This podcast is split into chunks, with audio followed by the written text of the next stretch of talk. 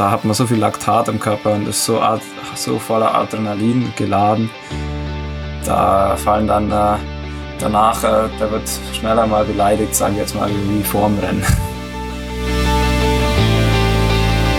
Oft heißt es im Biathlon ja, wie macht ihr das denn mit dem hohen Puls und der Ruhe beim Schießen? Wie kann man denn da überhaupt treffen? Aber im Biathlon ist es eigentlich genau das Gegenteil. Also jeder Biathlet versucht eigentlich seinen Puls möglichst hoch zu halten.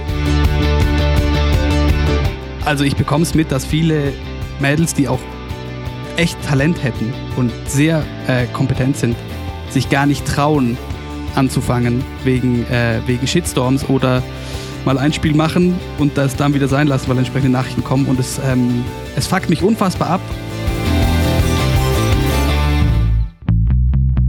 She Happens. Wintersport-Podcast mit Vinzenz Geiger.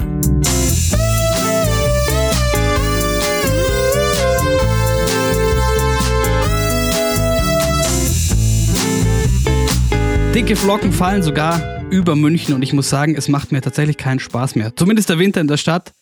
Aber äh, vielleicht kann es doch, wenn ich aus dem Fenster schaue, ein bisschen Stimmung machen, damit wir äh, motiviert, was wir natürlich sowieso sind, über Wintersport sprechen. Mein Name ist Moritz Batscheider und mir zugeschaltet sind, as usual, Corinna Horn aus Garmisch-Partenkirchen.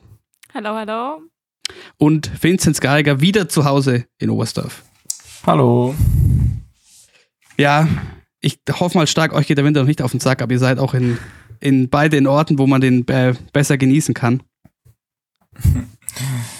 Also ich finde es schön, wenn ich heimkomme und es schneit. So soll es sein. Ja, das Problem ist hier natürlich in München, dass es äh, wenig liegen bleibt. Vor allem, weil es vorgestern schon mal irgendwie 14 Grad hatte oder so. Es ist ein, es ist dann nur noch Dreck. Aber du warst ja gerade erst wo, Vincent, wo noch, wo es auch richtig schön winterlich war. In Lachti, in, ich finde, dem schönsten Stadion, was äh, nordische Sportarten angeht, weil es alles so schön zusammen ist. Geht's dir da auch so? Ähm, ja, das schönste Stadion, weiß nicht, ob es das, das allerschönste ist, aber auf jeden Fall finde ich, dass es am klügsten ist. Also von den Wegen her und es ist einfach extrem cool, weil die Schanze und das Laufstadion direkt nebeneinander sind und sehr multifunktionell. Also im Sommer ist dann im Auslauf von der Schanze noch ein, ein eine, von der großen Schanze sogar ein kleines Schwimmbad. Ganz witzig, da gibt's ganz witzige Bilder.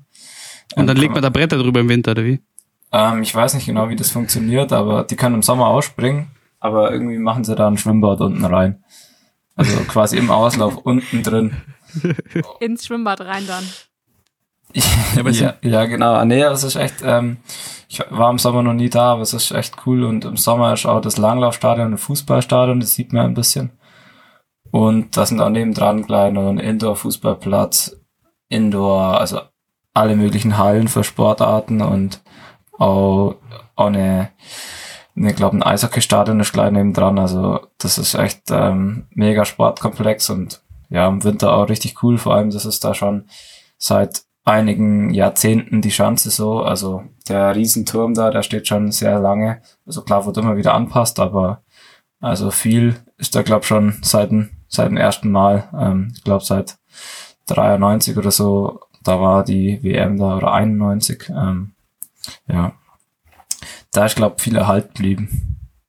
Ja, also ich war, ich war selber noch nie da, aber ich vom, vom Fernsehbild her denke ich immer, zum einen ist immer irgendwie doch, macht's was her, wenn das ähm, so an einem Ort stattfindet, langlaufen und springen. Und dann eben noch ähm, doch auch recht große Tribünen, wo auch, wie man 2017 bei der WM gesehen hat, gut Action sein kann. Ähm, das sieht sehr schön aus. Ganz kurz noch, was ist denn dein Lieblingsstadion? Haben wir auch noch nie drüber gesprochen. Oder deine Lieblingsanlage? Meine Lieblingsanlage, das ist sehr schwierig. Ähm, ja, also mein Lieblingslanglaufstadion ist natürlich bei uns draußen, in Ried, in Oberstdorf. Aber sonst, ja, das Stadion, würde ich mal sagen, ist auch, also auch wenn die große Schanze in Oberstdorf mir nicht liegt, ich glaube, so von einem Skisprungstadion an sich ist es, wenn es voll ist, in Oberstdorf unvergleichlich von der Stimmung. Ähm, keine Ahnung, ich war, war jetzt noch nie in Oslo, wo es voll ist. Ähm, da ist es ja nie voll, aber ich glaube, das wäre sonst auch ziemlich krass weil da wirklich viele Zuschauer reinpassen würden. Aber sonst, ja, Oslo ist halt, ist halt brutal beeindruckend so, das Ganze drumrum und so. Am Holmenkollen speziell, die Schanze ist einfach alles so riesig und auch die Loipe und ähm, einfach das ist sehr, das wirkt einfach extrem. Ähm, auch wenn es dann von den Zuschauern bei uns gar nicht so heftig ist, ähm, wie beim Langlauf jetzt, aber das hat einfach so, der Halmenkollen, der, der hat irgendwie eine besondere, äh, so ein Mythos bisschen. Aber sonst, ähm, ja, äh, da lacht die auf jeden Fall auch ganz vorne dabei. Ähm, einfach cool, das, das ist mal, ist irgendwie was ganz Besonderes. Weil die Schanze speziell ist und eben, wie du schon sagst, alles an einem Ort, ähm, coole Laufstrecke, coole Schanze, also das ist schon auch ganz vorne dabei. Ja, die, die Langlaufrunde sah auch spektakulär aus und kommen wir doch vielleicht zum Sportlichen. Und zwar gab es direkt eine Woche nach dem äh, äh, Teamsprint in Val den nächsten und damit auch den letzten vor der WM. Und du und Fabian Riesle wurdet Zweiter hinter ja, Magnus Rieber und Jürgen Graback. Und ähm, wir kommen später nochmal, aber nicht in Bezug auf die Kombination, sondern in Bezug auf den Langlauf, auf das Thema Wut aber es sah ein bisschen so aus, korrigier mich, äh, dass es dich gut angefressen hat, äh, als du im Ziel warst.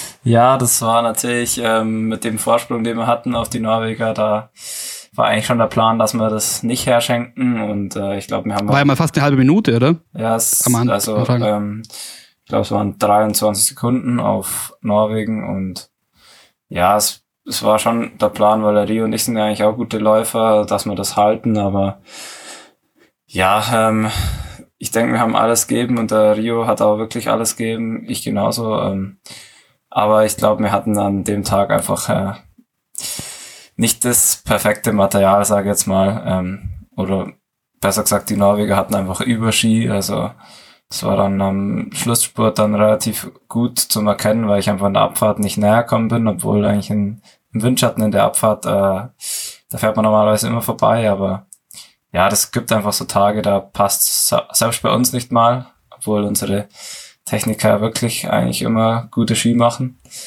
Man kann ähm, sagen, wir sind ja nicht beim Biathlon, mach keinen, mach keinen äh, Benedikt Doll.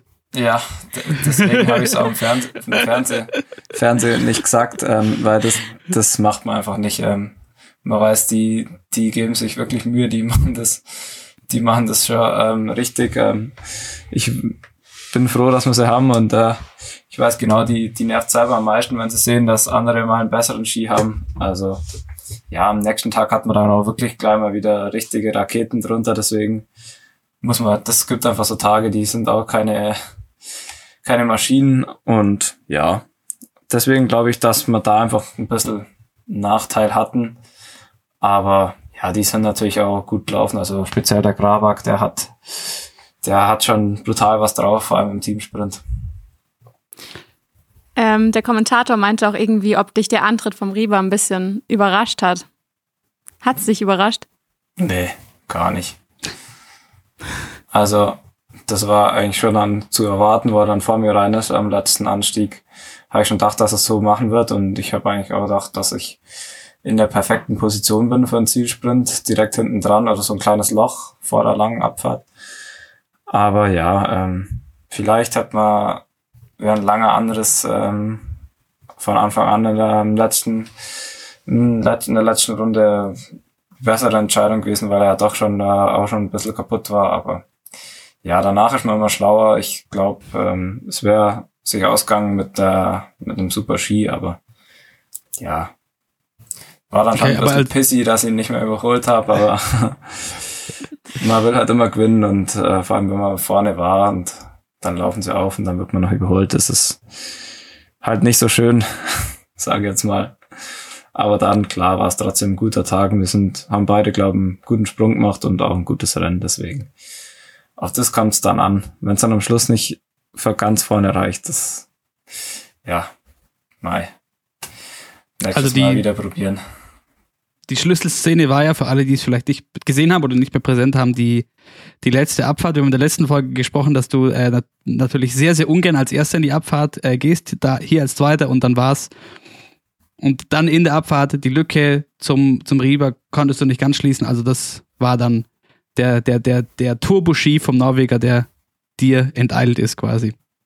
Ja, genau, so kann man sagen. Was mir noch aufgefallen ist, neben dem Fakt, dass ich wieder ähm, weil den, weil die Filme konnte ich leider nicht ganz sehen, dass mir äh, Teamsprint schauen unfassbar Spaß macht, ähm, ist vor den, vor den Wechseln, da waren sie mit der Kamera mal kurz im, äh, wie sagt, wie nennt man das eigentlich, der, der Tross am, am Start, wo, wo Ja. ihr euch äh, bereit macht. Ja, da haben die, da wo die Techniker auch stehen und dann Ja, ähm, genau. auch nochmal die Ski kurz sauber machen und nochmal kurz präparieren für den nächsten ähm, Heat, sage ich jetzt mal. Äh, keine Ahnung, wie das heißt, Wechselzone oder Ja. was ich den Fachausdruck. Auf jeden Fall, das war vor dem, also es war nach dem vorletzten Wechsel, also bevor du es das letzte Mal rein bist. Ähm, und dann war erst im Bild Jan Magnus Rieber, der die ganze Zeit vor sich hingejoggt ist. Und dann du und Terence Weber, die, ich sag mal, eher ein bisschen, bisschen mehr gechillt habt. Werden norwegische Muskeln schneller kalt? Oder was, wie ist, wie ist da die, die Thematik oder warum machen, macht, macht man das so unterschiedlich? Ja, also ich schaue schon meistens auch, dass ich mich ein bisschen bewege. Ähm, es kommt dann immer drauf an. Manchmal ist so, also man kommt dann nach dem Wechsel, fährt man halt direkt in diese Zone rein, fährt zu seinen zwei Techniker, die dann da sind, gibt denen die Ski, schnallt ab und dann ähm, läuft man ein bisschen rum oder trinkt einen Schluck oder auch zieht sich eine Jacke drüber, wenn es kalt ist.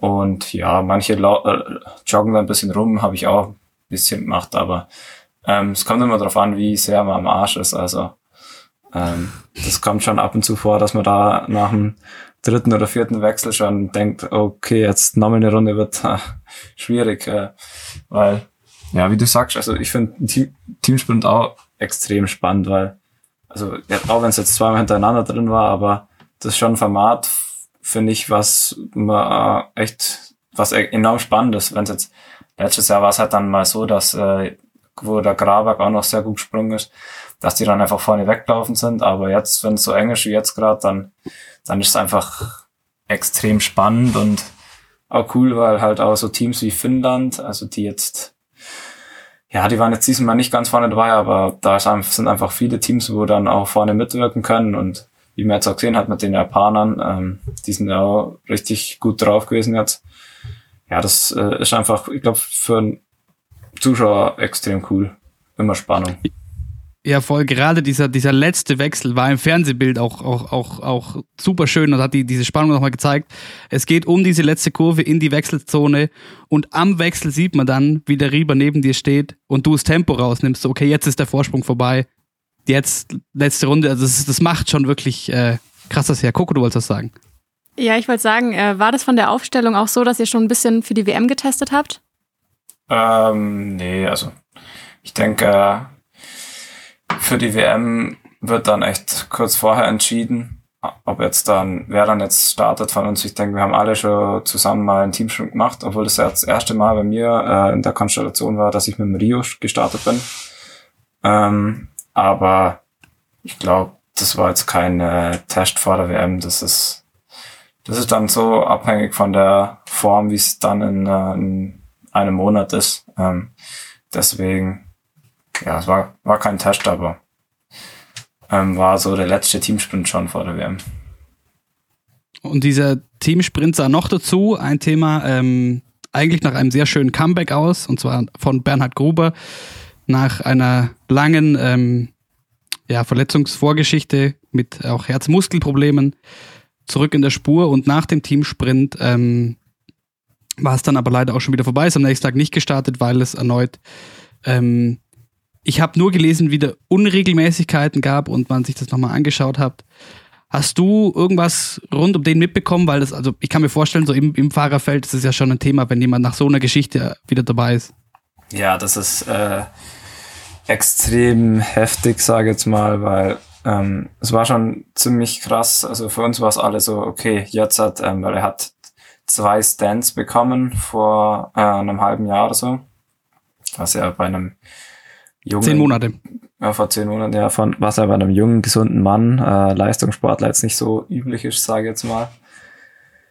Da hat er jetzt, dann hat man halt gedacht, okay, jetzt, jetzt wird es stecken. Er ist alt genug, hat ähm, viel erreicht oder eigentlich echt viel erreicht, deswegen war es, wär's so für uns alle gewesen, okay, jetzt Schluss, wäre gut, ähm, hat nochmal in Seefeld nochmal einen guten Abschluss gehabt mit einer Medaille bei der WM. Und das wäre von je, für jeden verständlich gewesen, aber er ist halt einfach, ähm, wenn man ihn kennt, der ist, der Kämpfer schlechthin, der, der kann einfach nicht aufhören. Ähm, und dann hat er ja wieder trainiert und hat dann auch anscheinend Tests gemacht und die Ärzte haben ihm okay gegeben, was alle schon einfach gewundert hat mit zwei Stands. Also ja, das ist ja schon ein krasser Eingriff.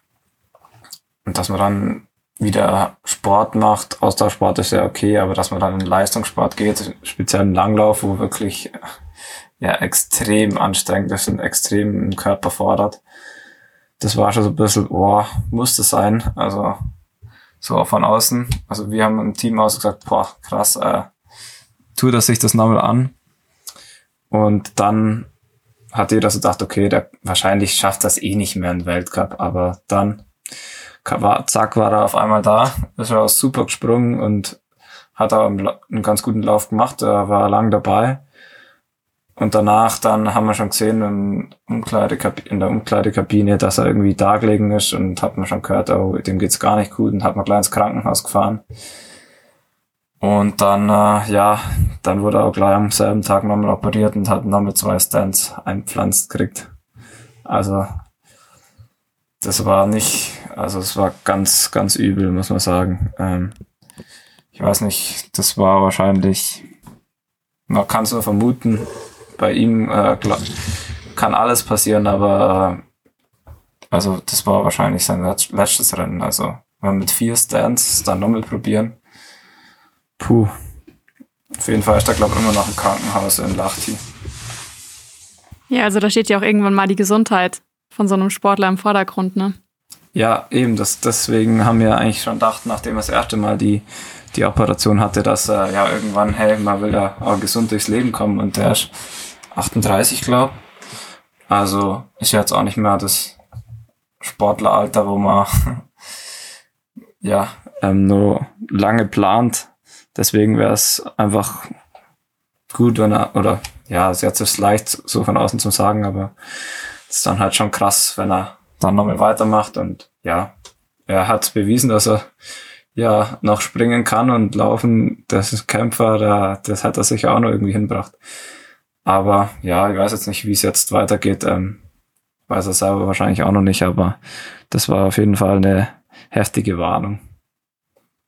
Auf jeden Fall. Ich habe gerade nochmal nachgeschaut. Also es wurde erneut eine Herzkranzgefäßverengung festgestellt und eben, wie du gesagt hast, nochmal zwei Stents implantiert. Für alle, die es nicht wissen, ein Stent ist ein, ich hoffe, ich erkläre es richtig, aber soweit ich es weiß, ist ein Metallröhrchen, was man in ein Blutgefäß implantiert, um das Blutgefäß wieder zu weiten, damit äh, um, um gegen dieser Verengung entgegenzuwirken. Ganz einfach gesagt. Und ähm, ich habe gerade mal geschaut, ob ich irgendwas finde zum Thema Stand-Implantation und äh, Sport. Danach, äh, nach so einer Implantation und soweit ich das hier auf ähm, einer Seite namens äh, Herzgesundheit ähm, äh, nachvollziehen kann, wird da explizit abgeraten von, ähm, von Höchstleistungen nach einer Stand-Implantation und da wird, glaube ich, so wie ich das sehe, nur von einer gesprochen oder so.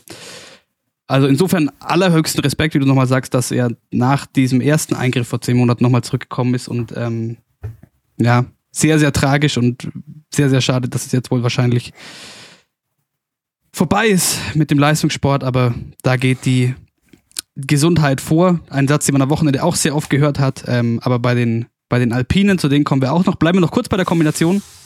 Am Sonntag fand dann eben leider ohne Bernhard Gruber ein Einzelstart über 10 Kilometer statt. Und ähm, Vinzenz mit den Großschanzen. Wird es noch was dieses Jahr? Ja, eigentlich schon. Also ich muss sagen, ich bin mit meiner Sprungperformance vom Wochenende schon recht zufrieden.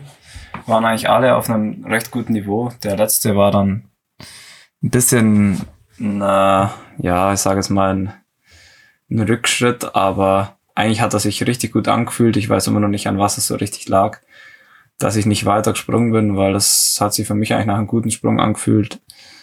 Das war natürlich vom Wind in Lachti auch immer ein bisschen schwierig. Ich weiß nicht, ob es dann, also ich will es nicht auf den Wind schieben, aber irgendwie hat sich so angefühlt, als hätte es nicht so gut getragen, aber wenn ich wahrscheinlich einfach selber irgendeinen Fehler gemacht habe in der Luft, ähm, ja, war dann einfach kein perfekter Sprung und dann ist man halt gleich mal ziemlich weit weg. Ähm, und ja, dann noch trotzdem gutes Rennen gemacht, also bin trotzdem zufrieden. Das Langlaufen war dann richtig gut, ähm, bisschen Frust rausgelaufen, also kann zufrieden sein. Ja. Von, von Platz 19 am Springen noch auf Platz 6 im, im Langlaufen. Ähm, knapp über eine, ich habe die genaue Zahl leider nicht, aber knapp über eine Minute nochmal reingelaufen, korrigiere mich. Ähm, und was ich äh, spannend fand am Sonntag war das Bild, wie ähm, die eine, die Prä-Rieber-Generation ähm, an, also äh, nochmal glänzen konnte quasi. Und zwar ein sehr äh, äh, prägendes Bild für mich war, wie Akito Watabe ähm, ja, Magnus Rieber stehen lässt. Akito Watabe, der jetzt auch nicht mehr so oft gewinnt, seinen letzten Weltcup ähm, letztes Jahr in Lachti gewinnen können. Und der Ritchie, Johannes Ritzek, auf Platz 4. Auch das ähm, tut ihm sicher sehr, sehr gut. So kurz vor der, vor der WM daheim. Ja, auf jeden Fall. Das war, glaube ich, für ihn sehr wichtig und auch für die Trainer, weil eigentlich hat man, er war jetzt die ganze Zeit aber schon dazu eigentlich ganz gut drauf und ja, also von uns hat eigentlich niemand gedacht, dass er die Rennen davor auch so abschneidet, wie er abgeschnitten hat. Also ich glaube, für uns war für jeden klar, dass der gehört da ganz vorne rein. Aber, also, aber er hat es einfach im Wettkampf nicht so rübergebracht. Ähm, Springen hat es irgendwie dann im Wettkampf nicht so klappt, weil im Training ist er auch mal gut gesprungen. Also es war eigentlich nur eine Frage der Zeit. Ähm, da hat Lachti kommen müssen, glaube ich, dass es, dass es bergauf geht. Weil das ist ja sein, sein Lieblingsort, sage ich jetzt mal. Da hat er schon viele Siege erreicht nach dem Lieblingsstadion gefragt hätten, wäre die Antwort wahrscheinlich äh, eindeutig gewesen. Da wäre es da wär's eindeutig gewesen, ja. ja, sehr schön. Habt ihr zur Kombination noch was, sonst würde ich sagen, ähm, kommen wir wieder zum Thema Wut und zur nächsten äh, nordischen Sportart, die in Lahti stattfinden durfte. Und zwar, ähm, wir haben schon gesehen, dass du ein bisschen grantig warst, verständlicherweise nach dem Zieleinlauf im Zielsprint. Einer, der noch grantiger war, war Alexander Bolschunow in der, im Staffelrennen der Herren in Lahti. Ähm, für alle, die es nicht gesehen haben, äh, können wir das hier nochmal in den Show Notes verlinken. Der, ähm, ja, im, äh, im Zielsprint gegen den Finn Joni Mäki einmal komplett ausgetickt ist. Joni Mäki äh, hat ihm keinen Platz gemacht. Es war aber noch vor dem, wie nennt man den Bereich, Korridor. der abgesteigt ist? Vor dem Korridor. Ähm, also regelkonform von Joni Mäki und ähm, Bolschunow war daraufhin so angefressen, dass er einmal mit voll ausholen ähm, den Carbonstock in den Rücken gejagt hat und dann im Ziel auch noch ein, ihm einen schönen Eishockey-Check mitgegeben hat und ihn von den Beinen geholt hat und dabei sich selber, wenn ich es richtig gesehen habe, die Bindung aus dem Ski gerissen hat, was dann ziemlich lächerlich aussah. mit, der, mit der Bindung am Langlaufschuh unten dran. Wie kann denn, wie kann man denn so ausflippen? Besonders, weil es ist ja kein, also so, es war ja klar so, okay, du disqualifizierst halt dein Team damit. Ja, ich glaube, das war ihm nicht klar, dass er das Team disqualifiziert. Ähm, also, so wie es ich gesehen habe und was glaub, also was ich glaube, das weiß ich natürlich nicht, aber was mal, was ziemlich offensichtlich war, dass die Russen mal wieder sehr schlechte Ski hatten. Ähm, das passiert irgendwie relativ oft im Langlauf. Ähm, und bei ihm, er ist ja eigentlich schon der beste Distanzläufer, kann man so sagen. Und bei ihm hat man schon gesehen, ähm, das, das lief einfach für Team Russland 1, lief einfach die Staffel von vorne bis hinten schlecht. Klar, der erste Läufer hat sich einen Stock abgerissen und musste dann immer so ein bisschen, musste wieder hinlaufen, hat dann ein bisschen abreißen lassen und dann sind sie immer so ein bisschen hin und hinterher gelaufen und sind einfach nicht mehr rankommen, weil die Norweger natürlich auch super Läufer haben und dann einfach nur einen Tick bessere Ski hatten oder deutlich bessere Ski hatten. Und er konnte, er hat dann einfach selber auch gemerkt, hey, er kommt einfach nicht hin. Die Ski, der wird jedes Mal wieder von den Finnen überholt in der Abfahrt. Und da wird sich wahrscheinlich die, die drei Runden, die er gelaufen ist, wird sich drei Runden lang einfach Wut aufgebaut haben, weil er gemerkt hat, das ist doch frustrierend. Mit dem Ski habe ich einfach keine Chance.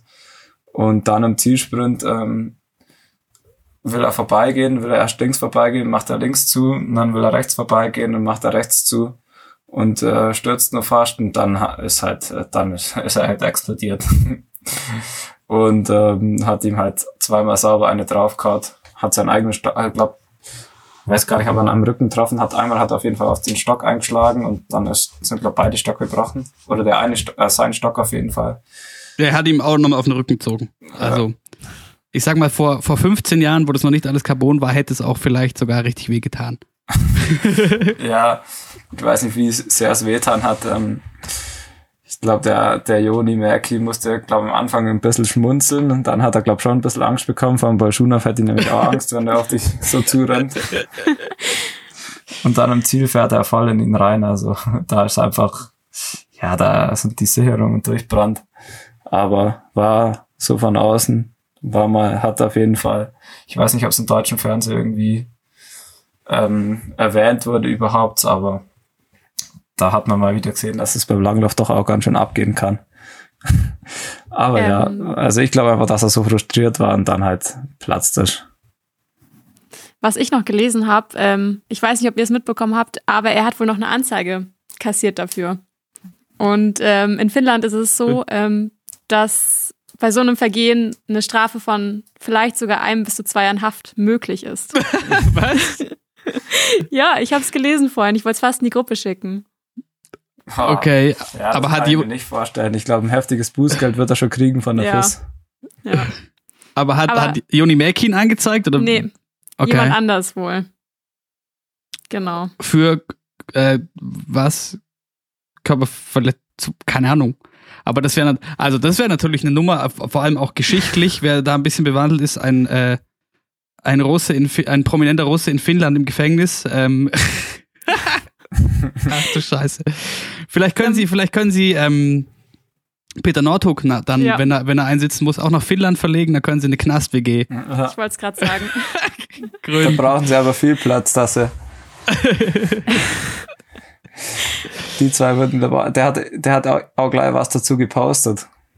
Der Nordhook hat gleich äh, irgendwie ein Video gepostet, wie der oder ein ersten Bild vom äh, Barschunov und hat UFC markiert und dann noch ein äh, Video wie irgend so ein, äh, so ein Mad Lips Video oder ähm, wie sich welche prügeln und dann Gesichter eingefügt. Hat's auf jeden Fall gleich mal gefeiert. Ja, ich habe nur dieses, dieses Wrestling-Meme, was auf alles Mögliche angewendet wird. Ähm, mit, und da kommt XY mit, den, mit dem Klappstuhl. mit äh, Paul Schulhoff gesehen. Zum Glück äh, gehören äh, Klappstühle nicht zur Standardausrüstung der Langläufer. Das ganz kurz bevor wir zu, zu, den Ergebnissen kommen und vor allem dazu, dass die Norweger jetzt nach zwei Monaten Break wieder mit dabei waren. Was mich aber doch interessieren würde, das Thema Wut und das Thema doch auch mal so ein, so ein Frust abbauen.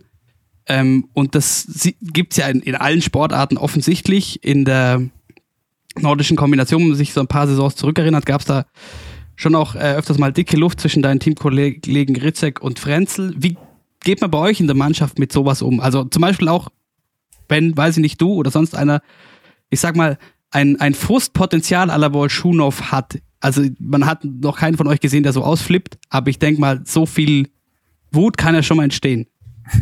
Ich denke mal, bei uns gibt's äh, mehrere Situationen, wo, wo man Frust und Wut äh, bekommt. Vor allem, ähm, also bei mir ist eigentlich am öftersten nach dem Springen, wenn es halt einfach, wenn man einen Wettkampfsprung verkackt, dann ist halt einfach, das ist halt einfach extrem bitter. Bei uns ist halt einfach so, man hat einfach nur eine, eine Chance und das ist halt der eine Sprung, der muss halt passen. Und wenn der halt nicht passt, dann, dann ist halt vorbei eigentlich. Und wenn der halt dann nicht passt, dann man hat halt einen Mordsrückstand, dann also dann ist ja das Praktische, wenn man beim Skispringen dann das ähm, quasi vergeigt im Springen, dann äh, kann man es nicht rauslassen. Da ist ja bei uns dann schön, da kann man dann auf den zehn Kilometern kann man sich mal sauber verausgaben da und den ganzen Frust rauslaufen. Ähm, so mache ich es dann, äh, wenn es im Springen nicht läuft. Aber ja, da, da ist man dann wütend auf sich selber oder wütend auf den Wind, wenn das nicht passt hat oder auf alles Mögliche ist man wütend, ähm, aber vor allem halt auf sich selber, dass man es halt jetzt in dem Moment nicht hinbracht hat. Ja, und im Lauf ist man natürlich, ähm, da wird man auch mal ziemlich wütend. Also ich habe auch schon äh, versucht nachzutreten irgendwie vor lauter Wut, ähm, weil irgendwie mir im Zielsprint der Weg abgeschnitten wurde. Das, da kann man sich dann nicht immer perfekt beherrschen. Vor allem, weil es bei uns das gehört einfach dazu, der Fight Mann gegen Mann am Schluss. Äh, der macht ja interessant und das ist halt das, was man einfach können muss. Und ja, da, da wird man schon, wird man schon wütend, eben wie gesagt, wenn jetzt jemand einen Stock dir abtritt oder wenn man ähm, ja abdrängt wird. Ja, das sind einfach Situationen, da wird man wütend, aber ich glaube, da geht jeder ein bisschen anders damit um und es ist halt immer in so einem Rennen, da gibt's ja oft dann irgendwie, dass noch im Ziel dann gegenseitig sich angeschrien wird, ähm, im Langlauf, Biathlon oder auch in einer nordischen Kombination. Ich glaube, das ist in so einem Rennen, da, da wird man halt einfach, äh, da hat man so viel Laktat im Körper und ist so, so voller Adrenalin geladen. Da fallen dann äh, danach, äh, der wird schneller mal beleidigt, sage ich jetzt mal, wie, wie vorm Rennen. Aber wie, wie, wie, wie tough ist der Ton da? Also ich Trainiert man sich, aber meine, ihr kommuniziert es wahrscheinlich international auch hauptsächlich auf Englisch, wird da besonderes Vokabular antrainiert im Laufe der Jugend? nee, nee, das nicht. Also ich glaube, da gibt's äh, meistens ist man dann wirklich wütend auf sich selber, aber ja, ähm, ich weiß jetzt nicht, was ich dann jetzt rumschreien wird, aber okay. ähm, ja, es ist, wie gesagt, also ich habe da mal ein bisschen, also jetzt für sowas wie der Bolschunov jetzt gemacht hat, habe ich natürlich kein Verständnis, wenn man so austickt, aber ich habe ein bisschen Verständnis, wenn man ins Ziel kommt und dann irgendwie noch äh, irgendwie mal ein bisschen anbrüllt oder so. Also irgendwie so ein bisschen, ja, Meister, da ist man einfach so emotional, da, da geht man halt einfach schneller an die Decke. Ja, vielleicht könnte man ähm, für Kollegen à la Bolschunow oder so vielleicht mal Seminare bei, aber Eishockeyspielern vielleicht nicht, die prügeln sich dann doch auch, aber bei so Basketballspielern zum Beispiel ähm, mal nehmen. Da ist es ja auch eine ganz eigene Kunst, äh, der, der Trash-Talk untereinander. Kommen wir vielleicht zu den Norwegern. Die Norweger sind zurück. Freut ihr euch darüber? Also ich Ehrlich schon. gesagt gar nicht. Gemischte Reaktionen. Pro- und Kontraargumente. Coco, fang an. Ähm, ich finde es ehrlich gesagt wieder ziemlich langweilig. Also ich habe mir lieber die Tour de Ski ohne die Norweger angeschaut. Da ist wenigstens was passiert und da wusste man nicht immer, wer gewinnt. Ja, also für mich war es klar, jetzt war es halt, wenn man, wenn man jetzt rein die Ergebnisse anschaut, dann sieht man halt, Norwegen hat jeweils bei den Damen wie bei den Herren die Staffel gewonnen und hat jeweils bei den Damen und bei den Herren die Plätze eins bis drei belegt. Also das schaut dann halt schon so aus, pah, okay, die sind einfach wieder allen davongelaufen. War Nach ja, zwei Monaten Pause, muss man dazu sagen. War ja auch so, aber bei den, speziell bei den Herren, da lag es, glaube ich, einfach am Ski und dann sind sie noch gestürzt dabei Schunow. Also ich glaube, der hat da schon um den Sieg mitkämpft normal beim äh, Skiathlon, aber ja, in der Staffel genauso. Aber bei den Damen, ja, die, dass die Therese wieder vorne herspringt, das brauche ich auch nicht unbedingt jedes Mal. Ähm, die Johawk, genau. Aber sonst, ja. Ähm, ich finde halt, das sind halt einfach die besten Sportler, die sind einfach im Langlauf. Ja. Sind halt einfach die besten und das ist schon auch, also speziell das Herrenteam ist einfach so für mich von außen einfach schon ein cooles Team. Auch wenn es der Kleiber nicht dabei war, aber, aber die anderen, das sind für mich alles ähm, schon gute Typen. Ja, klar, also sportlich gesehen braucht man nicht reden. Ich weiß nicht, Moritz, wie hast du es erlebt? Ja, also es war natürlich keine Überraschung. Und ich muss sagen, ähm, es fällt mir so ein bisschen schwer, die auch irgendwie kacke zu finden, weil die meisten von denen sind auch echt irgendwie, also kommen dann doch recht cool rüber. Egal, ob es bei dir in der, in der Noko der Rieber, der kommt schon auch so alles in allem recht entspannt rüber. Bei den Langläufen zum Beispiel so Emil Iversen ist, also so, ich habe ihn natürlich nicht, leider noch nicht persönlich treffen können, aber so, das ist eigentlich ein ganz cooler Typ und das, ähm, und das taugt mir dann doch auch an denen, weil es doch auch viele, viele Athleten gibt, von Außen, Außenwahrnehmung her. Und oft sieht man das auch bei, bei den Deutschen. Zum Beispiel, Coco, wir haben das schon öfter darüber gesprochen, im Biathlon, das ist so eine krasse Verbissenheit. So, und die Norweger sind halt so, ist, das ist natürlich schwer pauschal zu sagen, so, aber gerade bei den, gerade so ein Emil Iversen oder so, oder so ein Schröte oder so, das sind halt so mit die krassesten, aber die sind halt auch entspannt drauf irgendwie. Und das äh, finde ich dann doch sehr beeindruckend. Und ich glaube, dass, du meintest, die Tour de Ski ohne hast du dir äh, lieber angeschaut, dass das ein paar andere Nationen doch auch gut getan hat, kurz mal ohne die Norweger und jetzt mit. Ähm, Skiathlon war zuerst und ich muss sagen, ich liebe ja äh, Skiathlon zu gucken, war auch viel Spektakel, bei den Damen leider auch nicht nur äh, von Vorteil für die äh, deutschen Damen. Pia Fink hat, ist, war in eine äh, spektakuläre Karambolage verwickelt, aber bei den Herren zum Beispiel Friedrich Moch, über den wir schon viel gesprochen haben, wird Zeit, dass er mal vorbeischaut. Zehnter im Skiathlon. Das macht doch Hoffnung. Das war extrem stark, ja. Vor allem, das war extrem mutig gelaufen, also für so einen Jungen äh, im Langlauf äh, unter lauter, weiß nicht wie alt da der Durchschnitt war in der in den Führungsgruppen beim äh, Skiathlon, wenn man da mit dem Dario Colonia und Konsorten läuft, also aber er hat selber das Loch dann geschlossen auf die Gruppe vor ihm und hat voll auf, voll auf Attacke gelaufen. Also das war schon beeindruckend und ja, da, das macht auf jeden Fall Hoffnung, würde ich sagen. Aber die deutschen Herren haben sich ja eh gut präsentiert. Also Florian Notz, der Zwölfter wird, Dobel auf 20, Bögel auf 24. War ja eh ein starkes Wochenende. Ja, auf jeden Fall. Ja, bei den Damen, wie gesagt, Pia Fink im Skiathlon, äh, das ist natürlich scheiße, wenn du da in diese Karambolage gerätst. 25. am Ende Katharina Hennig, 13. Und die Staffeln, das sah schon auch gut aus. Durch die Disqualifizierung von Russland Eins. Eins oder zwei. Russland eins. Ähm, die deutsche Herrenstaffel auch wieder mit Schlussläufer Friedrich Moch. Äh, vierte da, dann am Ende. Und die Damenstaffel sechste. Und ich meine, ähm, so Top 5 in der Staffel, das könnte man doch als Ziel ausrufen für die WM vielleicht sogar. Ja, muss es Ziel sein, glaube ich. Also, ich denke, die werden nicht dahin gehen, um einfach nur irgendwie mitzulaufen. Also, es muss, auch wenn die Chancen sehr gering sind, irgendwie vorne reinzukommen, weil da halt einfach übermächtige Nationen am Start sind, muss trotzdem das Ziel sein, irgendwie aus Podest zu kommen.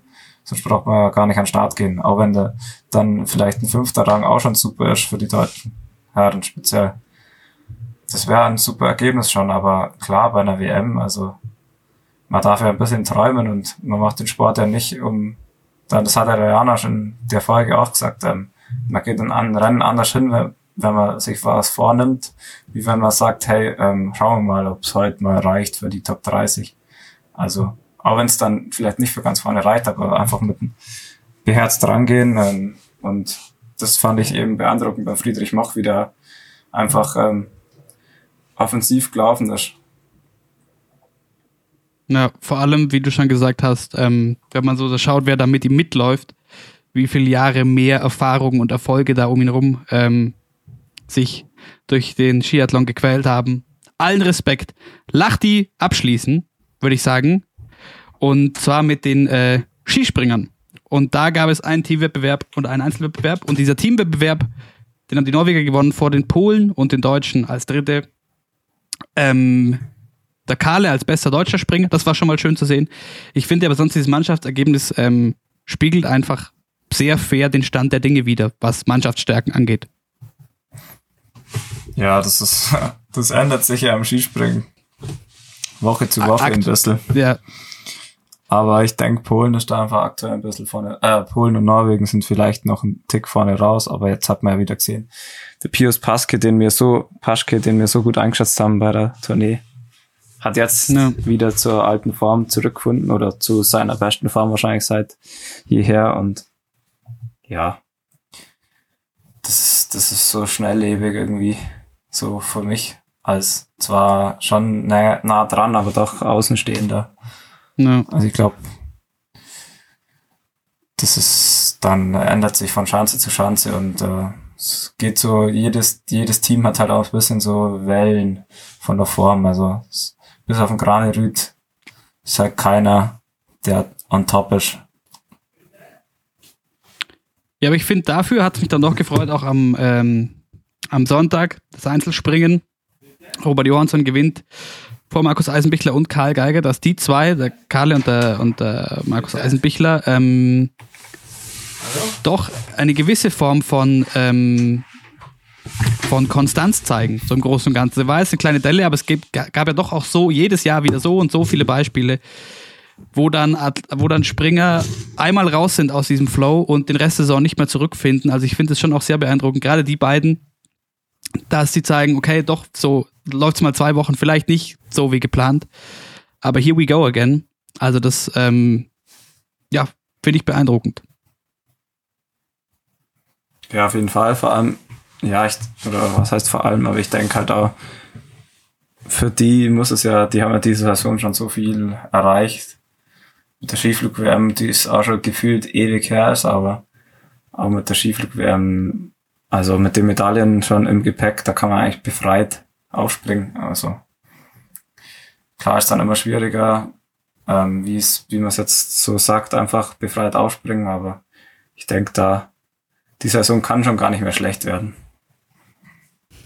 Das ist also beim, beim, beim Kalle so als, als äh, glaube ich auch nicht, dass das noch, dass das noch wirklich schlecht werden kann. Ähm, was natürlich da noch ein Thema war, war, dass ähm, Halver Inga Granerüt eigentlich wieder allen davon springt, aber halt zu weit seinen Sprung nicht mehr stehen kann bei 137,5 Metern, stürzt und dementsprechend ähm, dick, dick Punkte verliert. Gott sei Dank, äh, nichts passiert, steht ziemlich flott wieder auf. Scheint soweit alles gut zu sein. Aber das war ja auch wieder ein unfassbarer Sprung. Und jetzt so bewusst habe ich schon länger keinen Sprung mehr gesehen, wo wirklich klar war, so, okay, gut, das, das lässt sich nicht mehr stehen. Also, dass wir wirklich in den, den Regionen unterwegs sind.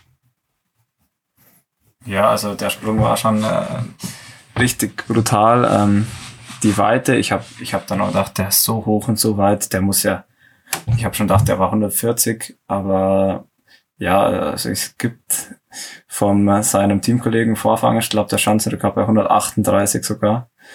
Da waren aber ein bisschen andere Verhältnisse, da hat sehr, sehr viel Aufwind gehabt, dann ist es einfach leichter zu stehen und die, seine Flugwaren war einfach flacher. Ähm, der Grande Rüd stand ja so hoch draußen, ähm, da muss er echt ähm, froh sein, dass er sich nichts getan hat. Ähm, ja, ist dann schade, weil er war einfach der beste Springer, aber Skisprung ist halt mal so, wenn man stürzt, dann kriegt man Haltungsnoten abgezogen und das ist dann wirklich immens. Und so ist er halt noch auf dem vierten Platz gefahren. Gut für die Deutschen. In dem Fall ja. Und ähm, dann verabschieden wir uns aus Lachti, würde ich sagen. Und bleiben noch ganz kurz bei den nordischen Sportarten, denn es gab wieder einen äh, Weltcup der Damen im Skispringen in Ljubno. Und da muss ich first of all sagen, ich habe kein Verständnis dafür. Für diesen Weltcup in Ljubno. Habt ihr euch irgendwas davon angeschaut? Ich habe nichts live gesehen, nur Bilder auf Instagram. Und ich okay. habe auch nicht verstanden, warum sie dann nicht in Lachti dabei sind eigentlich.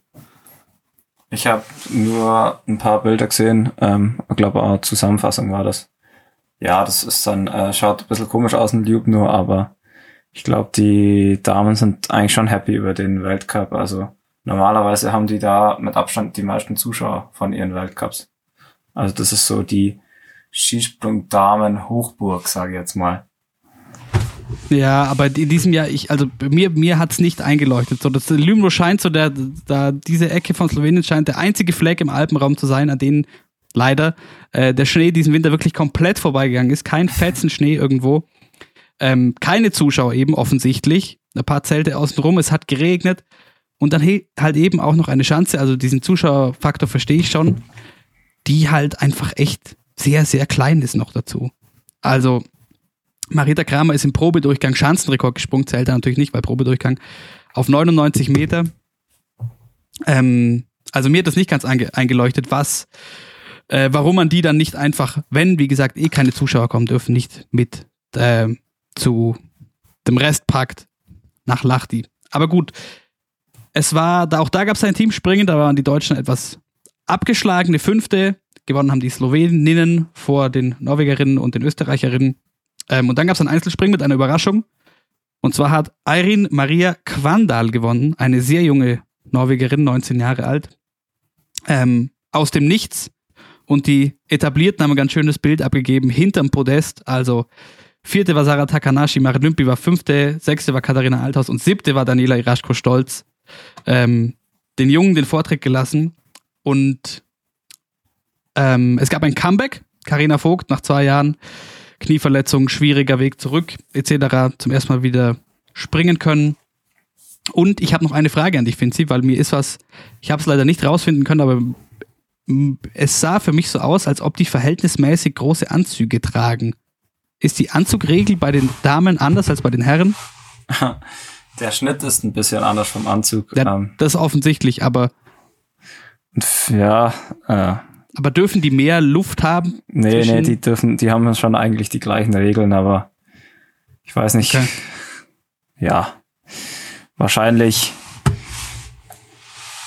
Ich weiß, weiß es auch nicht genau, an was das liegt, aber es schaut, glaube ich, einfach nur so extrem aus. Okay.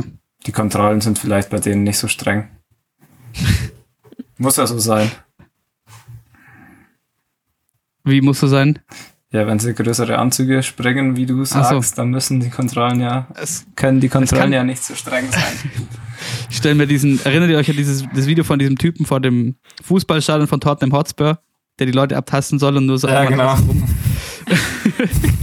kann man sich das dann so vorstellen. Es kann natürlich auch sein, dass mich einfach meine Augen äh, trügen. Dachte mir aber, vielleicht ist da was dran. Dann haben wir die nordischen Sportarten eigentlich durch. Die Frage ist, zum Offensichtlichen, also nach Kitzbühel oder erst nach Antholz? Coco, du darfst entscheiden. Gehen wir doch zum Offensichtlichen, oder? Du wolltest eh schon mit Skifahren vorhin anfangen. Na gut. Wie viel, wie viel hat man in Lachti vom, vom Kitzbühel-Wochenende sehen können, Finzi? Ja, also ich habe ähm, relativ viel gesehen tatsächlich. Einmal habe ich es halt am Handy laufen lassen in der Umkleide. Und einmal habe ich, also ich habe vom Super G heute habe ich nichts gesehen, also am Montag jetzt. Ähm, da bin ich heimgereist. Aber am Sonntag habe ich es im Fernsehen sogar gesehen. Da ging es gut von der Planung und ähm, am Samstag eben auch am Handy, also relativ viel gesehen. Waren ja spektakuläre Wettbewerbe. Ja, sehr spektakulär. Es gab schon lange keine zwei Abfahrten mehr an einem äh, Kitzbühel-Wochenende noch dazu eben. Das ist ja, also, das Wintersport, Großereignis für äh, alle Menschen, äh, die was auf, die was auf sich halten, finanziell oder so. Nein, Spaß beiseite. Es war natürlich äh, gerade da auch wieder ein, genauso wie es morgen, respektive heute, ein komischer Anblick in Schlapping sein wird. Ähm, komisch, ganz ohne Zuschauer. Und aber die Erlösung für Beat Feutz. Finalmente. Am ersten Tag haben wir noch gescherzt, ja gut, das ist ja eigentlich Wengen. Wengen muss Beat Feutz gewinnen. Das Rennen am Freitag. Aber das war auch eine, also eine unfassbare Zeit und wieder einmal, ich finde einfach das, das, das Bild Beat Feutz so unfassbar. Das, sie, eigentlich einer von den klassischen schweren Jungs optisch. Ähm, was man vielleicht auch sieht daran, wie, wie, wie ruhig er den Ski laufen lässt, aber trotzdem halt, und eigentlich würde man es jetzt als ganz Außenstehender vielleicht nicht vermuten bei seinem, bei seinem Anblick, wie unfassbar fein der fährt, was der für ein Gefühl im Fuß hat. Und eine unfassbare Zeit hingelegt am Freitag. Das große Thema am Freit äh, Freitag waren natürlich zwei ähm, leider spektakuläre Stürze. Einmal von Ryan Cochran Siegel, der durch ähm, die Annetze durchgescheppert ist und einmal der Zielsprung, über den dann viel gesprochen wurde, der dann auch abgebaut wurde vor dem Sonntag. Habt ihr wahrscheinlich die meisten schon mitbekommen ähm, bei dem Riesenevent, wo es Urs Grünbühl ähm, richtig übel reingestaucht hat und ich, ähm, man muss sagen, verletzungsmäßig mit, was hat er jetzt, eine Gehirnerschütterung, Kreuz, Schlüssel, Schlüsselbein und Kreuzbandriss. Äh, richtig glücklich mit über 140 km/h da dann auf die, auf die, auf die Platte scheppern.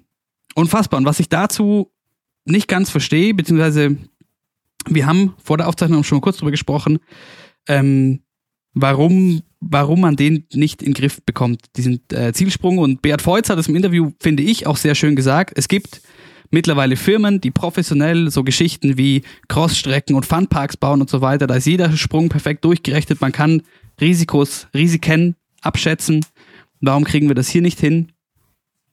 Ähm und du meintest, Finzi, vielleicht ist es auch einfach ein bisschen gewollt. Ja, Aber da können wir nur mutmaßen. Das ist ja traurig, aber es ist ja wahr, das ganze Kitzbühel ähm, oder die Streif als Produkt, es verkauft sich ja auch, auch nur so gut, weil der Mythos drauf liegt, die härteste Abfahrt und spektakulär Stürze. Und wenn man es am Freitag wieder gesehen hat, ähm, wie viel einfach, wie lange eigentlich einfach immer nur Race Interrupted dran stand und es ging einfach nichts vorwärts. Sie haben einfach nur Bilder vom Hubschrauber oder was zeigt. Also gefühlt, also es ist traurig, aber gefühlt gehört es einfach so ein bisschen dazu bei der Streif. Ähm, und was ich dann immer irgendwie, also ich bin da jetzt nicht so drin, wieso das so ist, aber was ich immer einfach so als sportlicher oder als vom Leistungssportgedanken her komisch finde, ist, wenn man einfach nach 30 Läufern das Rennen beenden kann. Also Startnummer 31 hat einfach keine Chance auf den Sieg. Die will mitmachen, hat er genau die gleiche Chance auf den Sieg eigentlich, aber wird einfach nach 30 abbrochen. Ja, okay, Rennen ist durch, die Preise werden vergeben. Und ja. das finde ich ist einfach, weiß nicht, wieso man das darf oder ja, das ja, ich, entscheiden andere. Ich finde das auch eine Unsitte, gerade weil ja nach, was war es, nach Start Nummer 23 oder so war ein längerer Break wegen ähm, Wind und na vor allem nicht Sicht, Sicht war das der zweite Abfahrt, wegen, wegen Wind vor allem oben drin. Und dann äh, ging es darum, ja, ziehen wir es quasi noch, kriegen wir die letzten sieben jetzt noch runter, damit wir es werten können und dann abbrechen oder brechen wir jetzt ab und dann gewinnt hier aber keiner. Und das ist mir auch nicht verständlich. Also das, das Argument ist natürlich so, wenn man 30 Leute hat starten lassen, hatten, können theoretisch die, die, die, die Punkte vergeben werden. Alle darüber hinaus kriegen eh keine, aber ähm, es zeigt sich ja doch ab und an wieder, dass halt eben äh, Fahrer und Fahrerinnen mit hohen Startnummern doch auch äh, was reißen können.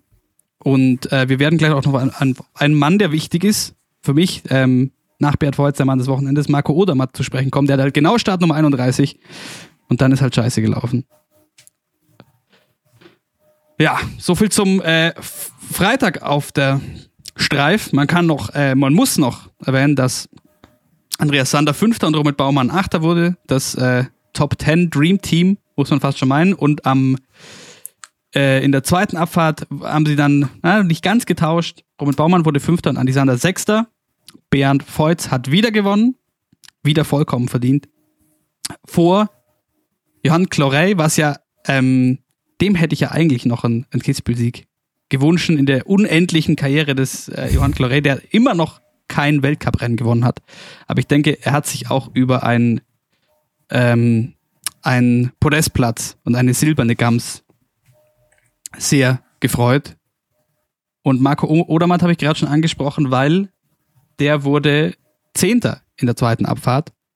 Ähm, und das fand ich schon auch sehr beeindruckend. Und ich, ich weiß nicht, wie es euch geht, wenn ihr, wenn ihr äh, vermeintliche Technikfahrer irgendwie auf so Abfahrtstrecken seht, aber ich hatte gleich viel mehr Schiss, dass es den ganz anders rauslässt irgendwo auf der Streif. Aber ist halt, also der hat halt wahrscheinlich auch 10 Kilo weniger als die meisten, die da sonst unterwegs sind.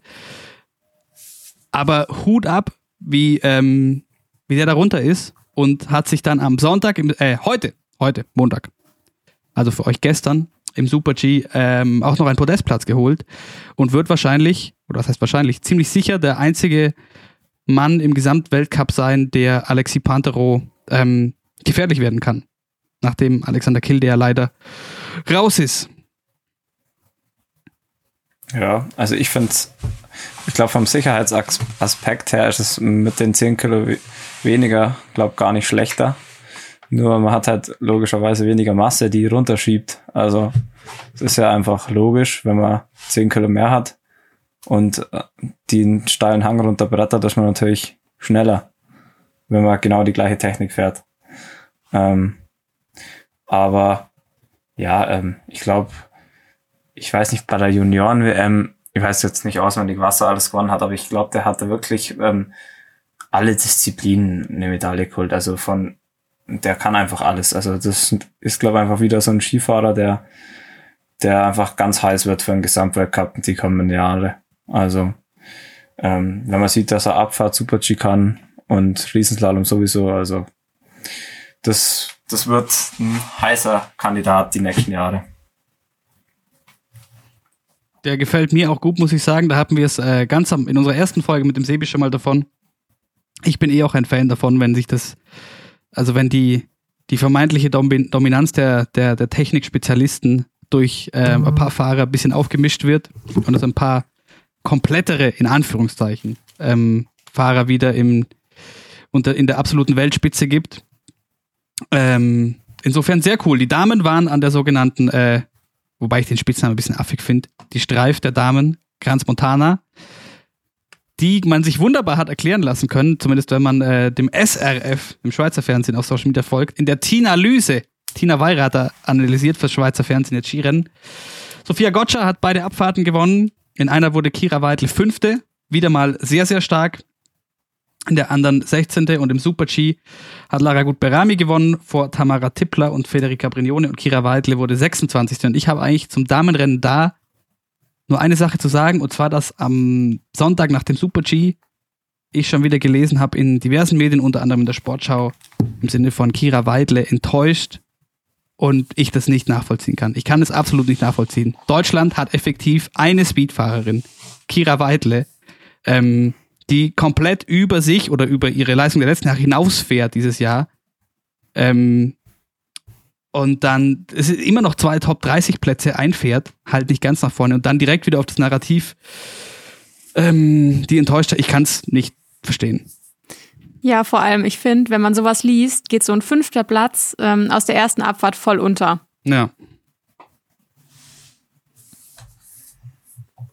Ja, da Und- muss man, glaube ich, auch froh sein, dass eine mitfährt und die fährt dann ja sogar vorne rein. Also die fährt ja jetzt nicht, die fährt ja mit einem Ansp also die fährt ja mit dem Ziel da mit aufs Podest zum Fahren. Da hat sie ja auch schon gezeigt. Also das ist ja, da muss man froh sein, wenn dann nachher gar nichts kommt. Da muss man froh sein, dass die einzige, die am Start ist, auch da mit um die Podestplätze fährt. Voll. Und also prinzipiell, wir haben ja schon viel gerade vor der Saison oder zu Beginn der Saison über die Lücken gesprochen, die Fahrer wie Vicky Rebensburg oder bei den Herren eben auch Fritz Dopfer, Neureuter und so weiter und so fort hinterlassen im DSV und alles in allem so Zwischenfazit muss man ja sagen, dass die Mannschaft, die da ist, bei den Herren wie bei den Damen, mh, bei den Damen im Technikbereich vielleicht noch nicht so ganz, ähm, aber das äh, erstaunlich gut funktioniert, dass da Leute, wenn auch nur, wie jetzt hier zum Beispiel nur eine, ähm, nachkommen. Und wir können vielleicht abschließend zu Ski Alpinen vielleicht kurz auf die anstehende WM schauen. Und bei den Herren schaut's nicht schlecht aus, sowohl bei den Technikfahrern, aber besonders bei den Speedfahrern, also Andy Sander und Romit Baumann. Ähm, so, das ist ja, also im Super-G heute, Andy Sander ist ähm, mit einem ja, bisschen größeren Fehler oben heute auf ein, auf ein ähm, am Ende war er, glaube ich, Elfter, aber auf, auf zwischenzeitlich Sechster oder so gefahren.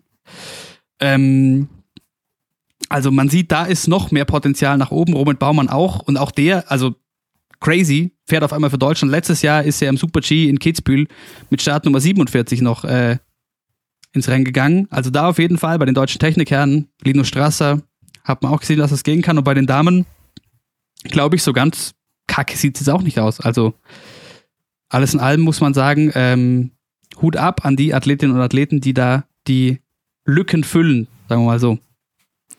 Ähm, was ich beim Robert Baumann so cool fand, dass er ähm, von Garmisch schon von seinen Heimrennen gesprochen hat. Das gefällt dir Das- natürlich, gell? G-Town. Cheatown. Ich habe hier übrigens einen wunderbaren Blick auf die Kandahar. Also jetzt zwar schon dunkel, aber Ja? ich sehe nämlich den, den Starthang und den Trögelhang. Dann kannst du ja nächstes Wochenende ähm, als jemand von ganz wenigen live vor Ort gucken. Ganz genau. Sehr privilegiert. Nee, zum ähm, blub, Ski Alpin hatten wir Kranz Montana. War sonst eigentlich, was kann man, was kann man noch, über was kann man noch sprechen? Das Lara Gut Berami war nicht so ganz happy mit der Piste, Coco. Ja, sie hat irgendwie so eine Aussage getroffen, die Piste ist widerlich. Also sie hat wohl irgendwie, sie war gar nicht zufrieden mit der Präparierung der Piste, obwohl sie da irgendwie die Einzige war und es keine andere Sportlerin so gesehen hat. Und sie hat sich da auch mit den Organisatoren ähm, ordentlich, äh, wie sagt man? Ähm, sie war auf jeden Fall nicht so gut mit den Organisatoren, weil ähm, die haben noch gesagt, ja, sie soll doch ein bisschen Rücksicht nehmen. Jetzt aktuell mit der ganzen Corona-Situation ist eh noch alles ein bisschen schwieriger. Und zudem gab es auch noch ähm, jede Menge Neuschnee. Aber gut, ist halt wohl nicht so ihre Art. Na gut. Das, äh, auch, auch dafür sollte ja irgendwo Platz sein, dass ähm, auch da Kritik geübt werden darf. Wobei widerlich habe ich jetzt im, Kon äh, im Kontext mit einer, mit einer ja. Skipiste auch noch nie gehört. Ich habe nur noch eins abschließend zu sagen ähm, zum Thema Ski Alpin. Falls irgendwer, der bei Eurosport arbeitet, zuhört, könnt ihr bitte endlich mal in ein anständiges Mikrofon für Guido Heuber investieren. Ich muss ganz ehrlich sagen, es ist wirklich eine Frechheit, in was für einer Tonqualität da Skirennen kommentiert werden. Vor allem, weil es immer so klingt, als wäre Frank Wörntl der Experte im Studio und Guido Heuber in seinem Keller in Saalbach, wie er in sein Handy spricht. Wahrscheinlich ist es auch so. Weiß man nicht. Wahrscheinlich. Aber kleiner Appell mal an der Stelle. Also, das ist wirklich schon, schon fast frech, mit was für einer Soundqualität da gesendet wird. Apropos Aber, Kommentatoren. Ja, ich wollte es auch gerade sagen. Kommen wir doch gleich zum Biathlon weil ähm, im ZDF gibt es eine neue Biathlon-Kommentatorin, die Anja Fröhlich. Ähm, ich kenne sie so ein bisschen vom Sehen vom, äh, aus Wiesbaden, die letzten Jahre vom City Biathlon, da hat sie nämlich immer moderiert. Und ich habe einige Nachrichten zu ihr bekommen, jetzt persönlich, ähm, was denn das eigentlich soll, dass es einfach nur grauenvoll war und ähm, ich weiß nicht, Vinci hat wahrscheinlich nichts gesehen. Moritz, hast du ein bisschen was gesehen? Ja, ich habe ähm, diese eine Szene mitbekommen. Ähm, fuck, peinlicher Moment wieder Biathlon-Leihe Moritz Batscheider. Ich kann dir leider nicht mehr sagen, welches Rennen das war. Offensichtlich ein Damenrennen und es waren zwei Russinnen vorne mit dabei. Und die eine hatte sich schon abgesetzt. Das war auch von der Regie ein bisschen ungünstig hin und her. Und die andere war in so einer Verfolgergruppe. Und sie hat die beiden Volk, äh, durcheinander gebracht und kam dann gar nicht mehr hinterher, welche jetzt welche ist ja, irgendwie, ich weiß nicht, sie hat da manchmal so Sachen gebracht, da meinte man, ähm, sie ist auch irgendwie so ein bisschen Biathlon-Anfänger, wie jetzt würde sie sich irgendwie nicht so gut auskennen. Sie wurde auch im Netz übel dafür angefeindet. Ähm, ZDF hat auch dann drauf reagiert. Wie haben Sie reagiert? Also was? Ähm, sie haben gesagt, wir bitten euch von beleidigten und vor allem sexistischen Kommentaren abzusehen. Diese haben wir nichts zu suchen. Okay, weil das wäre nämlich meine nächste Frage, auch was an dich gekommen ist. Also wie viel das tatsächlich mit ihrer Kompetenz als äh, Biathlon-Kommentatorin und wie viel mit dem Fakt, dass sie eine Frau ist, zu tun hat, was da kam im Sinne von, das ist grauenvoll, weil da, ähm, jetzt kann ich mal kurz aus meinem äh, Metier berichten. Ich kommentiere auch äh, Live-Sport und ähm, bin auch mit dabei, wenn Menschen das anfangen und zum ersten Mal machen. Und ähm, Coco, du hast vielleicht auch schon mitbekommen, auch bei uns im Sender, also wir machen hauptsächlich Fußball, dritte Liga. Ähm, also ich bekomme es mit, dass ganz viele Mädels, die auch echt Talent hätten und sehr äh, kompetent sind, sich gar nicht trauen anzufangen wegen, äh, wegen Shitstorms oder mal ein Spiel machen und das dann wieder sein lassen, weil entsprechende Nachrichten kommen und es, ähm, es fuckt mich unfassbar ab, weil ich finde auch, man sollte darüber sprechen können, wenn weil so viel über Kommentatoren gesprochen wird in Deutschland, besonders natürlich im Fußball. Ähm, auch wenn da eine Frau schlecht kommentiert, also ich zum Beispiel, über wen ja leidig so oft gesprochen wurde, ist die Neumann beim ZDF auch. Ich bin auch kein Fan von der als, als Kommentatorin, aber es macht, mich, es macht mich unfassbar fertig, dass man diese Diskussion leider immer noch nicht voneinander trennen kann. Versus, ist sie eine gute Kommentatorin oder nicht? Und ist es jetzt eine Frau oder nicht? Ähm, ein guter Freund von mir hat tatsächlich an der TU München seine ähm, ganz kurzer Exkurs, bin gleich zurück, äh, seine Bachelorarbeit und also Bachelorprojekt dazu gemacht. Er hat Sport, Sportwissenschaften studiert und die haben ähm, dieselben Spielszenen, ich glaube von der WM 2014, an unterschiedlichen Zielgruppen gegeben und zwar kommentiert einmal von einem Mann und einmal von einer Frau. Der Clou ist aber, die haben das nicht frei kommentiert, sondern der männliche Sprecher und die weibliche Sprecherin haben exakt denselben Text bekommen. Und ähm, ich müsste nochmal, ich kann das gerne mal mitbringen, äh, nach den genauen Ergebnissen fragen, aber es kam raus, dass selber Text, selbe Spielszenen, ähm, dass bei den unterschiedlichen Zielgruppen und auch bei denen, bei denen mehrteilig Frauen dabei waren, ähm, die weibliche äh, Kommentatorenstimme deutlich, deutlich schlechter abgeschnitten hat und ihr weniger Kompetenz zugeschrieben wurde und wie gesagt, selber Text. Also das ist eine unfassbar leidige Diskussion. Und ähm, ich möchte an der Stelle alle vielleicht kurz dazu auf, aufrufen, die sich damit beschäftigen und aufregen. Und auch ich, ich reg mich viel über viele Kommentatoren und Kommentatorinnen auf.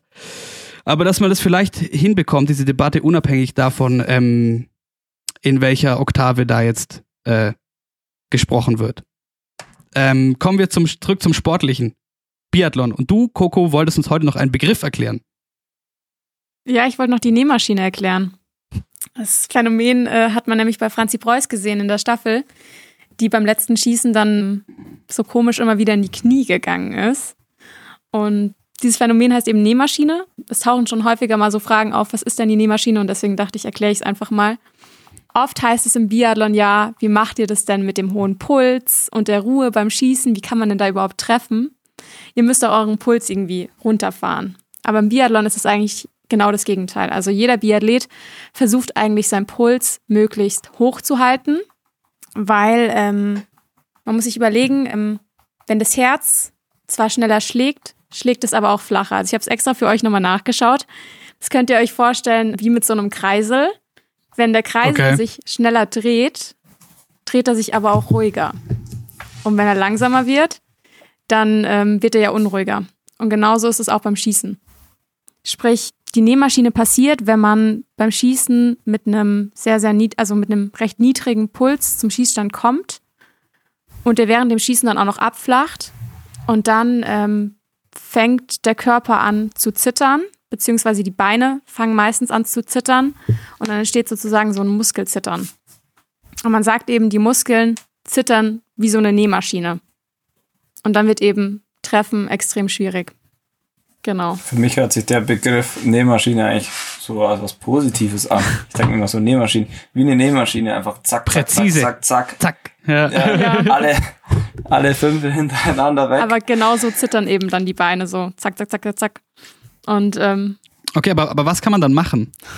Also kann oder kann man irgendwas nein, machen? Also oder? du kannst da echt nicht viel machen. Also Franzi Preuß hat es noch am besten gemacht, indem man dann immer so versucht, so ein bisschen leicht in die Knie zu gehen aber mehr kannst du da nicht machen.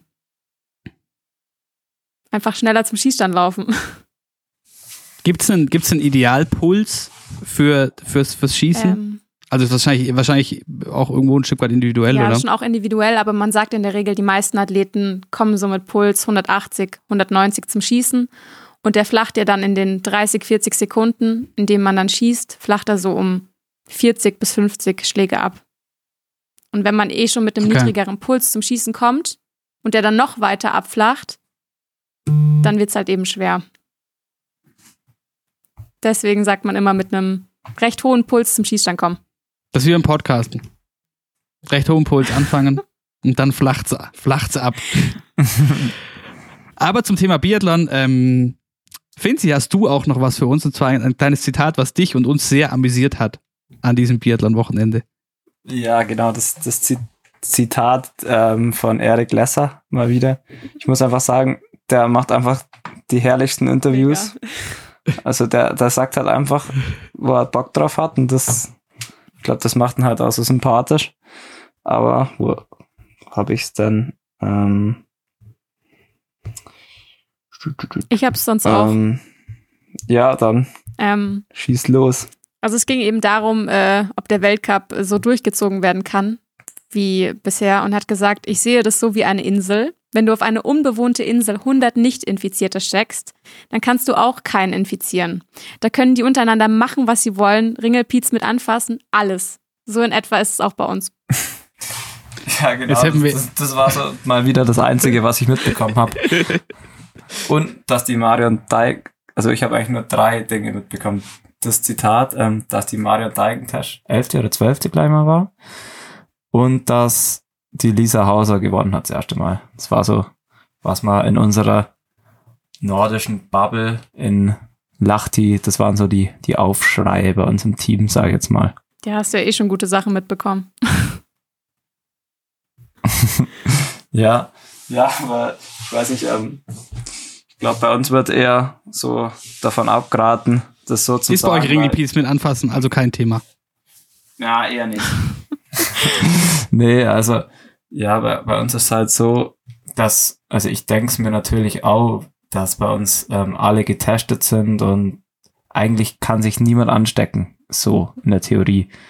Aber es geht ja auch einfach darum, dass man ähm, einfach froh sein muss, dass man Sport macht und ähm, dass man, dass dann trotzdem die gleichen Regeln gelten wie für die normalen Leute auch, dass man immer fleißig seine am besten FFP2-Maske trägt. Und klar, das, ähm, ich denke mir dann schon auch ab und zu, boah, muss ich jetzt, wenn ich jetzt draußen mich warm jogge ähm, an der Schanze und kein Mensch um mich rum ist und die Maske anhaben, muss ich halt dann, weil es halt offiziell die Regel ist, auch wenn es eigentlich keinen Sinn macht, aber ich denke mir das dann schon, aber er sagt halt dann einfach, wie es ist, dass es halt wirklich, dass ja alle mehrfach getestet sind und jeder in der Bubble ist und da ja gar nichts passieren kann. Ähm, ja, ich fand es ganz amüsant. Aber da muss man vielleicht auch nochmal dazu sagen, dass ähm, einfach das mit der IBU ja auch ein bisschen eine andere Nummer ist. Also die, die haben ja eine ganz andere Bubble in dem Sinn, dass die IBU ja auf allem den Finger drauf hat und äh, nicht ganz so auf lokal, von der lokalen Entscheidungen ähm, abhängig ist und das auch, also es sind immer Herren und Damen und aber nicht, okay, hier mal ein Wochenende, da findet aber auch noch die Veranstaltung Langlauf-Weltcup und Skisprung-Weltcup statt. Also die sind ja schon auch einfach geschlossener. Ähm, ob dann jetzt wirklich Regelpiez mit anfassen ist, müsste man äh, mal bei einem Biathleten oder einer Biathletin nachhaken. Aber guck, du meintest, der Finzi hat eh schon alles Relevante mitbekommen. So viel war sonst nicht drin, eigentlich. Also der Österreich hat frohlockt ja. über den Hauserschen Sieg. Ähm, man kann vielleicht noch kurz erwähnen, das war jetzt für die Biathleten der letzte Test vor der WM auf der Pokeljuka. Und ähm, es haben noch nicht alle die WM-Norm erfüllt. Bei den Damen sind es erst vier Athletinnen, Franzi Preuß, Denis Hermann, Janina Hettich und Maren Hammerschmidt. Und bei den Herren sind sogar erst drei Athleten, nämlich Erik Lesser, Ann Pfeiffer und Benny Doll. Und ähm, die letzten Startplätze für die WM werden jetzt bei der Europameisterschaft in Polen ähm, ausge, ausgefeitet. Und ähm, deswegen mal schauen, wer noch alles so mit zur WM fahren darf. Sind wir gespannt. Gute, gute Biathleten gibt es ja dann wohl, äh, scheint es doch, doch genügend. Eine Art Standoff bei der WM. Wobei das ein gefährliches Bild ist im Biathlon mit. Äh, den, diesen Dad-Joke bringt mein Papa immer. Warum redet ihr über Biathlon? Da darf es doch eigentlich keinen zweiten geben, wenn der erste gewinnt. Ich muss ihn mir jedes Mal wieder anschauen. doch so ein geiles Video zu. Das muss ich euch mal schicken. Okay. Ich hätte noch äh, eine kurze, kurze Nebenbemerkung, Sportarten, über die wir sonst selten sprechen äh, was an diesem Wochenende noch los war. Und zwar, ich habe es äh, notiert in unserem kleinen Doc unter Hey Freestyle-Gedöns. Und zwar ähm, zum einen Skicross.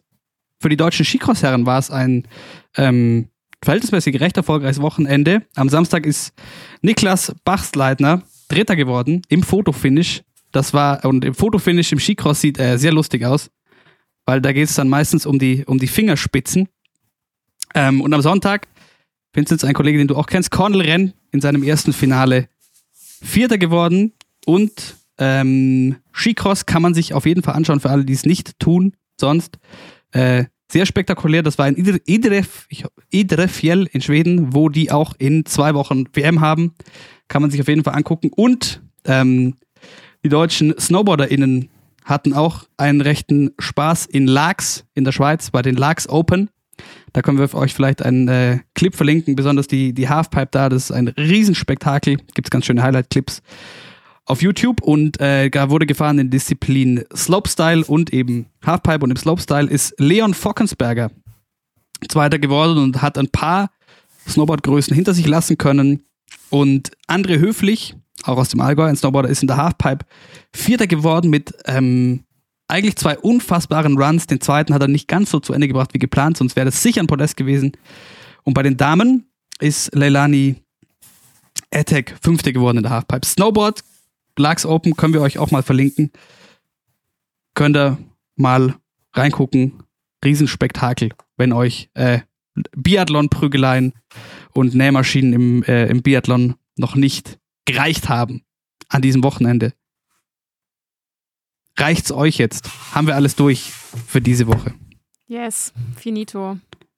War doch sehr viel Gutes dabei. Und nachdem wir das Wochenende jetzt mal wieder ausführlich besprochen haben, können wir jetzt schon mal vorwegnehmen, wer nächste Woche bei uns zu Gast ist. Es ist nämlich jemand, der schon mal da war. Sebastian Holzmann ist nächste Woche wieder da und mit ihm werden wir dann darüber sprechen, wie stressig der Januar denn eigentlich wirklich war. Und ich freue mich ehrlich gesagt schon mega. Ihr könnt uns auch gerne eure Fragen auf Instagram schicken, in die Kommentare oder einfach per Nachricht. Dann werden wir sie ihm nächste Woche selber stellen. Sehr cool. Und wenn ihr sonst äh, Anliegen, Probleme oder Wünsche habt, könnt ihr uns auch gerne eine E-Mail schreiben an wintersport.m945.de. Und einen Gefallen tut ihr uns natürlich sowieso, wenn ihr uns, äh, äh das ist ein ätzender YouTuber-Slang eigentlich, Keller, aber wenn ihr unseren Podcast abonniert. Das ist natürlich an sich sehr schön. Damit aber genug ähm, auditive Belästigung für diese Woche. Vielen Dank euch beiden. Und wir hören uns nächste Woche. Ciao, ciao. Ciao. Ciao.